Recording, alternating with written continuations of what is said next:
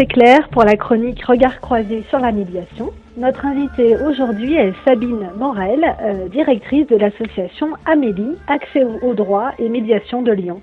Bonjour Sabine. Bonjour euh, Claire. Alors, est-ce que vous pourriez nous expliquer ce que fait Amélie?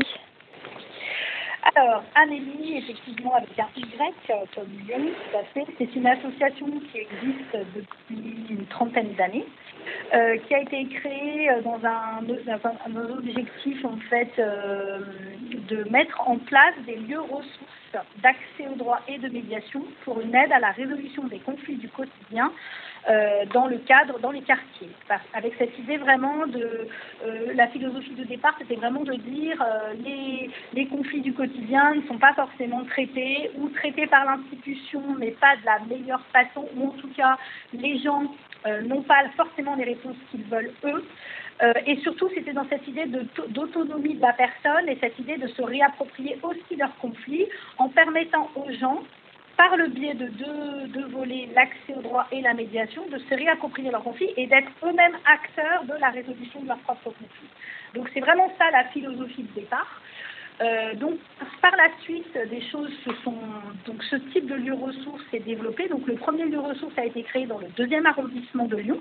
À l'époque, ça s'appelait boutique de droit. Bon, la boutique de droit n'existe plus, mais au tout début, c'était vraiment cette démarche de ce lieu ressource-là s'appelait comme ça. Euh, par la suite, ça s'est développé parce que beaucoup de collectivités se sont montrées intéressées par, c'est vraiment cette articulation d'accès aux droits et de médiation qui permet à chacun de connaître ses droits, de savoir quelles sont les limites ou pas et de à quoi j'ai droit, et surtout d'envisager éventuellement un mode amiable et de développer ce mode amiable de règlement des conflits qu'est la médiation. Et le projet d'Amélie, c'est vraiment aussi de partir sur cette idée de réappropriation en, en formant des médiateurs qui sont des habitants, qui sont des habitants volontaires. Cette idée de la médiation citoyenne, c'est vraiment ça, c'est-à-dire que les médiateurs sont des habitants qui souhaitent s'investir dans leur quartier, dans leur commune, pour aider à, régler, les conflits du quotidien pour les personnes qui le souhaitent. Donc Amélie fonctionne de, sur ces volets-là, ce lieu ressource fonctionne de deux façons. Il y a l'accès au droit. Donc l'accès au droit, ce sont des permanences juridiques gratuites assurées par des juristes salariés de l'association et les permanences de médiation citoyenne qui sont assurées par une équipe de médiateurs citoyens euh, bénévoles recrutés chaque année par Amélie et formés pour assurer des permanences pour d'aide à la résolution amiable des conflits. Par la suite, Amélie a développé, euh, dans cet esprit de développer la médiation, a développé des actions de médiation scolaire par les pairs, c'est-à-dire de former des élèves des élèves à la médiation. Donc aller dans les écoles, les collèges et les lycées pour proposer la médiation et proposer une aide à la résolution amiable des petits conflits du quotidien euh, au sein des établissements scolaires. Avec toujours cette même idée de euh, le faire faire par les personnes directement concernées par les conflits, à savoir les acteurs eux-mêmes. Donc, comme à l'instar des, des, des médiateurs adultes, qui sont des habitants, acteurs, euh, les élèves, acteurs, sont volontaires, sont formés pour être médiateurs. Donc on est sur la base du volontariat à chaque fois. Voilà, donc Amélie a vraiment travaillé sur cette philosophie-là de faire le lien entre école et quartier, avec la médiation scolaire par les pairs, avec l'accès au droit et la médiation citoyenne. Et les médiateurs adultes, du coup, euh, ce sont des citoyens volontaires. Euh, ils sont formés alors oui, ils sont formés. Donc en fait, nous, les recrutons une équipe de médiateurs chaque année, une quinzaine environ. Donc, nous faisons un appel à recrutement dans les médias locaux en général, euh, donc sur notre site internet, euh, via internet, mais via les médias locaux. Les médias locaux, ça fonctionne très très bien sur les collectivités. Euh, des gens se proposent, on les on les reçoit, on les reçoit, on discute de la mission du médiateur, de l'engagement qui est important pour nous, puisque nous sommes une association et nos médiateurs sont aussi nos bénévoles qui font vivre l'association. Donc c'est très important qu'il y ait un engagement de leur part, c'est pas juste une activité comme ça, euh, voilà, il y, a une posture très particulière de la médiation. Par la suite, euh, on recrute ces personnes, on les forme pendant quatre journées, donc quatre journées de formation initiale au sein d'Amélie, avec une formatrice d'Amélie qui va donc les former sur quatre journées sur l'association, sur le fonctionnement de la médiation, sur la posture du médiateur. Euh, voilà, c'est assez riche, hein. euh, ces quatre journées sont très denses. Et puis ensuite, ces médiateurs stagiaires vont pouvoir, pendant six mois, intervenir auprès des permanences, auprès avec les équipes déjà en place, au sein des permanences déjà mises en œuvre dans, sur la métropole de Lyon. Donc ces médiateurs stagiaires vont avoir six mois pour faire leur formation pratique. Et à l'issue de ces six mois, on les validera comme médiateurs. Voilà comment ça fonctionne. Oui, très pro. Et du coup, vous travaillez avec la ville. Qu'est-ce qui intéresse la ville là-dedans? Alors, nous travaillons avec plusieurs institutions. Nous travaillons avec euh, l'État qui nous finance donc via le biais de sa ligne politique de la ville, parce que nous sommes principalement implantés euh, dans les quartiers dits politiques de la ville, qui sont des quartiers entre guillemets sensibles, mais pas que, bien sûr. Donc, c'est des cofinancements avec aussi les collectivités que sont les communes. Donc, les communes qui sont intéressées par ce type de, de, lieux ressources qui nous sollicitent pour mettre en place ces lieux ressources. Et puis nous avons une petite partie aussi de la justice qui finance notamment ce qui concerne les permanences d'accès au droit, puisque nos permanences d'accès au droit et de médiation d'ailleurs sont reconnues, sont labellisées par le Conseil départemental d'accès au droit, qui est l'émanation euh, locale du ministère de la Justice euh, sur le rôle qui nous concerne.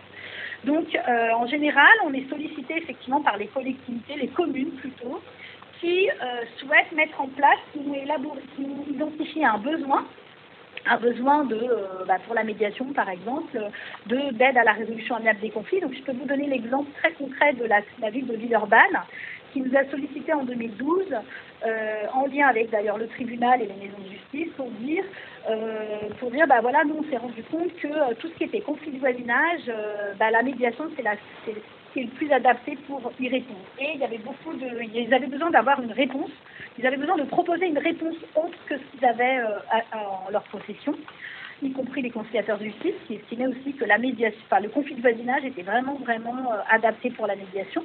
Et ils nous ont sollicité pour mettre en place une permanence de médiation. Et c'est pour ça que depuis 2012, maintenant, nous avons mis en place cette permanence euh, à Villeurbanne. Euh, il y en a actuellement deux par semaine et qui fonctionnent très très bien et qui traitent essentiellement des conflits de voisinage, mais euh, c'était l'objectif, l'origine de la permanence. Euh, actuellement, Amélie, c'est à peu près on a euh, 15 lieux d'accès au droit et 13 lieux de médiation, donc qui sont souvent les mêmes, hein, puisqu'on articule accès au droit et médiation, vous l'avez compris. Mais euh, voilà, on a un petit peu moins de, médiation parce qu'il y a des, lieux où on n'a pas pu mettre en place. En fait, les, communes nous sollicitent aussi en fonction de leurs besoins. Par exemple, à Saint-Genis-Laval, euh, qui est une commune euh, de l'ouest lyonnais, euh, on n'a que de la médiation. Par contre, à Oulin, qui est une commune proche, on n'a que de l'accès au droit. C'est la demande en fait de la commune en fonction de son besoin. Mais ce qui est intéressant, par exemple, Oulin et Saint-Ginaval étant des communes proches, euh, on peut articuler, euh, c'est-à-dire que les gens qui ont besoin de médiation peuvent, les gens d'Oulin peuvent aller à Saint-Ginaval pour faire de la médiation, et ceux de Saint-Ginaval peuvent venir se renseigner sur leur droit à Oulin. Donc on garde cette idée de cohérence territoriale en fait et d'articulation entre accès au droit et médiation. Merci Sabine. Alors on fait une petite pause musicale, on reprend tout de suite. Ce n'est rien, tu le sais bien, le temps passe, ce n'est rien. Tu sais bien, elles s'en vont comme les bateaux, et soudain, ça revient pour un bateau qui s'en va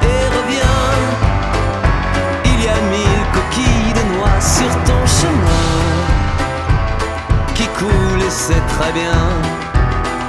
Et c'est comme une tourterelle qui s'éloigne à tire d'aile en emportant le divet qui était en lit un beau matin. Et ce n'est qu'une fleur nouvelle et qui s'en va vers la grêle comme un petit radeau frêle sur l'océan.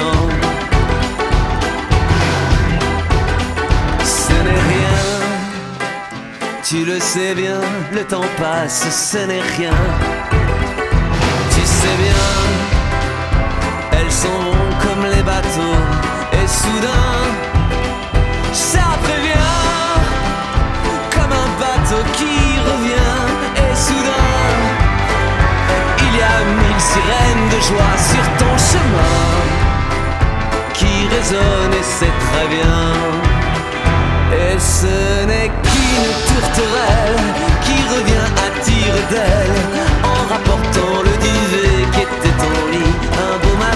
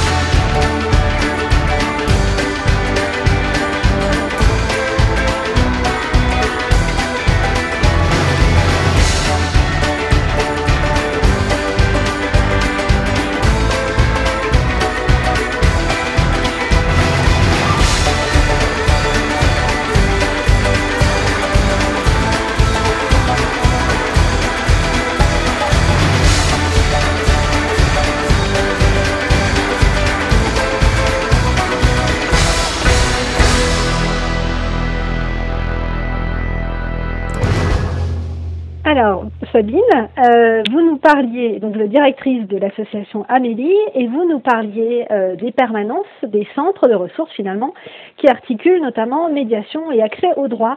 Est-ce que vous auriez un exemple concret de justement comment ces deux euh, types de questions peuvent entrer en, synergie? Alors oui, bien sûr, nous avons pas mal d'exemples de, dans ce cadre-là. Donc, par exemple, ce qu'il faut savoir, c'est que nos juristes sont tous tous formés à la médiation. C'est-à-dire qu'en fait, ils ont fait les quatre journées de formation, les juristes, euh, dans l'objectif de pouvoir, quand ils ont une situation qui leur est présentée pour une information juridique, qu'ils puissent identifier, qu'il y ait une possibilité de médiation.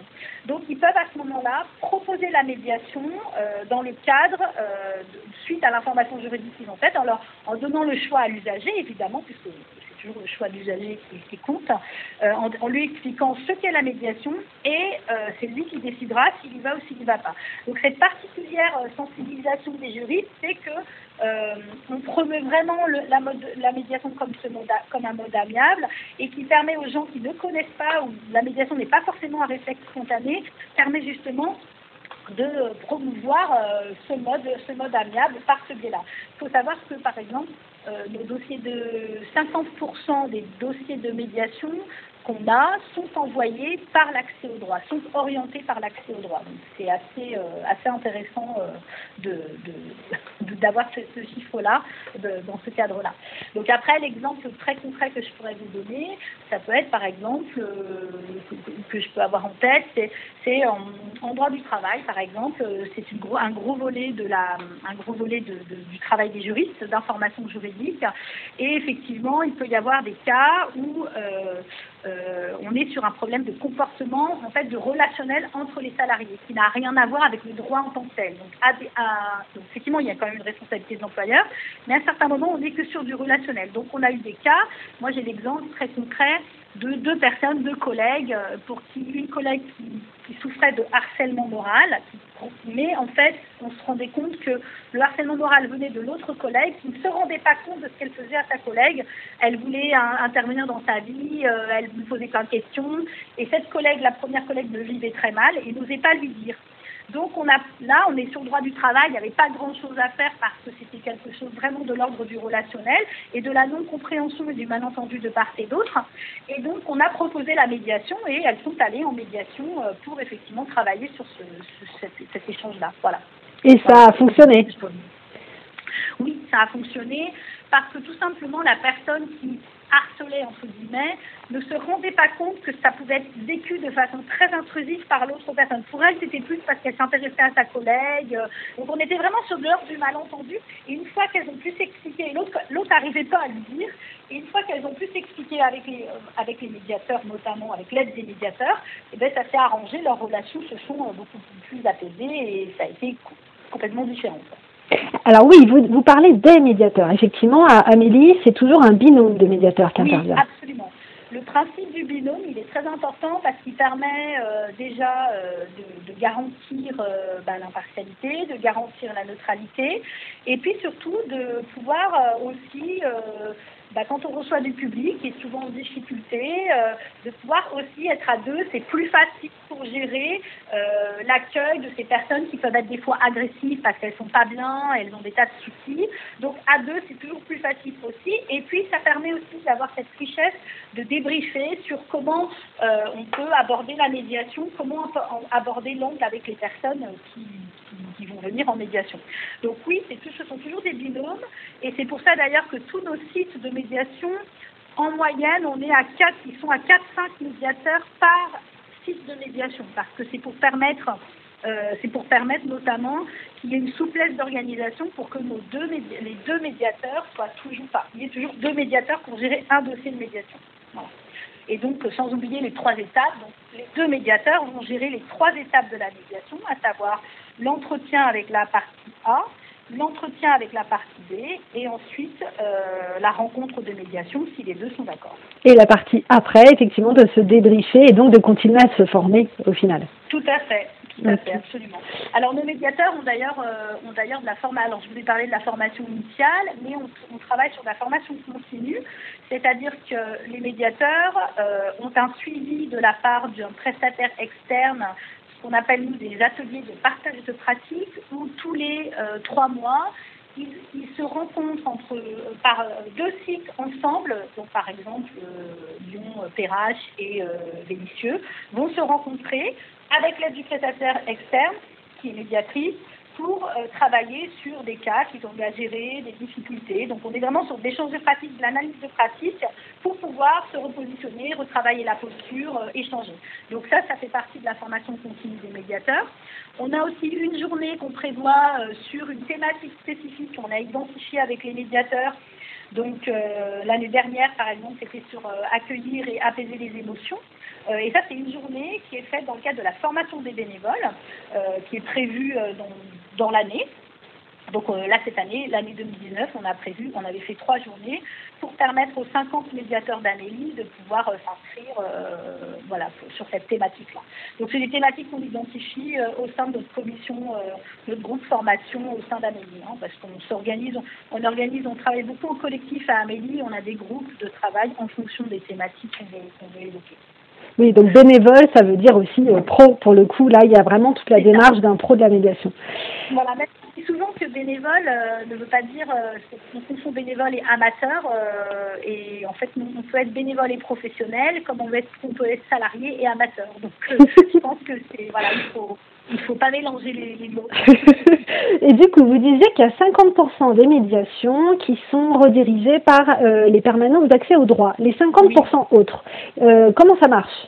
Alors, euh, ça, ça c'est le travail qu'on fait avec les partenaires euh, de territoire, donc c'est-à-dire tous les partenaires euh, qui ont accès en direct avec des conflits, donc par exemple la police, les mairies, les services sociaux, les médias locaux, ça je l'ai dit, tous les partenaires qui peuvent réorienter.